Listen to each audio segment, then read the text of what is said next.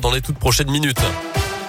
7h30 justement, l'heure de faire un point sur l'actu, c'est votre scoop info local dans l'Ain et la Saône-et-Loire avec Colin Cotte. Bonjour. Bonjour Mickaël, bonjour à tous et à la une aujourd'hui ce nouveau conseil de défense sanitaire prévu autour d'Emmanuel Macron alors que le nombre de cas de Covid explose en France. 30 000 ces dernières 24 heures, 6 000 classes fermées, 50% de plus en trois jours seulement.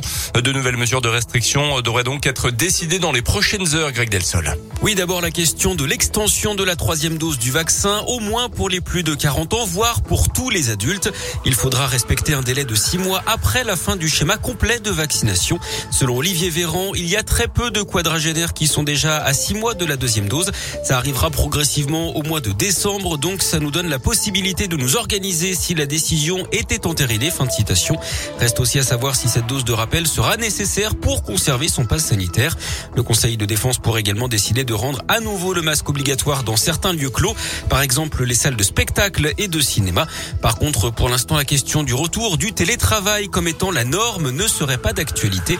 Le MEDEF est contre et le gouvernement ne souhaiterait pas de nouvelles contraintes pour les entreprises pour ne pas gêner la reprise économique. Merci Greg. À noter qu'après Jean Castex, la ministre de l'Insertion, Brigitte Klinkert, a été testée positive à son tour. Elle ne présente pas de symptômes, mais se met à l'isolement. Dans l'un, la gendarmerie a lancé un appel à témoins hier. Elle souhaite identifier un véhicule transportant des parpaings. Ces derniers seraient tombés de la voiture en question vendredi dernier et auraient occasionné des accidents matériels sur l'A40 puis l'A404 en direction d'Arban. Toutes les informations sont sur radioscoop.com. Six mois de prison avec sursis pour le fan de l'OL qui avait lancé une bouteille d'eau sur le joueur de l'OM Dimitri Payet dimanche soir lors du match de la 14e journée de Ligue 1. Il était jugé hier en comparution immédiate. Le jeune homme a déclaré ne pas avoir voulu viser le joueur. Il écope également de 5 ans d'interdiction de stade, devra verser un euro symbolique à mal l'OM et aux joueurs blessés. 1000 euros de dommages et intérêts, la Ligue de football professionnelle. À noter également dans cette affaire qu'un jeune indinois de 17 ans doit également comparaître dans les prochains jours devant la justice à Bourg-en-Bresse pour détention de fumigène lors de ce match.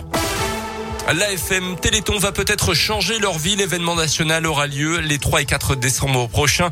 Plus de 58 millions d'euros avaient été collectés en 2020 de l'argent dont peuvent bénéficier certains malades qui vivent notamment en Auvergne-Rhône-Alpes. C'est le cas par exemple de Margot, une jeune grenobloise de 24 ans atteinte d'une myopathie des ceintures, une maladie rare qui la prive peu à peu de l'usage de ses muscles. Ils sont moins de 50 à vivre avec cette pathologie dans le pays. Écoutez son témoignage. C'est vraiment une pathologie qui est assez rare, mais je marche encore. C'est pas le cas tous les jours. Et il y a des jours où vraiment la douleur est insupportable. On va dire, je m'y suis habituée. On n'a pas le choix en fait si on veut continuer à vivre. Et je travaille en mi-temps thérapeutique, mais j'essaie de garder une vie la plus normale possible pour une jeune femme de 24 ans. Même si je sais que voilà, la pathologie, elle est là tous les jours, elle est avec moi. Mais euh, on avance, on arrive au bout de la recherche pour la pathologie. La thérapie génique arrive. C'est dingue en fait de se dire que là, il y a 30 ans de recherche qui arrivent au bout pour certaines pathologies dont la mienne. Là, on a une chance en fait de pouvoir dire à la maladie, ben, en fait, on te met sur pause. Là, c'est l'espoir qui prend le dessus en se disant, c'est pas la pathologie qui va gagner. On va vivre avec, mais pas pour la maladie. Le Téléthon, c'est les 3 et 4 décembre prochains. La thérapie génique devrait débuter en 2022 et inclure dans le cadre d'un test 15 malades de France dans le Terre et du Danemark.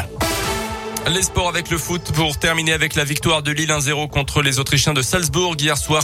Cinquième journée de la phase de groupe de la Ligue des Champions. Les Lillois se rapprochent d'une qualif en huitième. Le Paris Saint-Germain joue sur le terrain de Manchester City ce soir à 21h. 7h34, Colin Cote, on vous retrouve à 8h pour le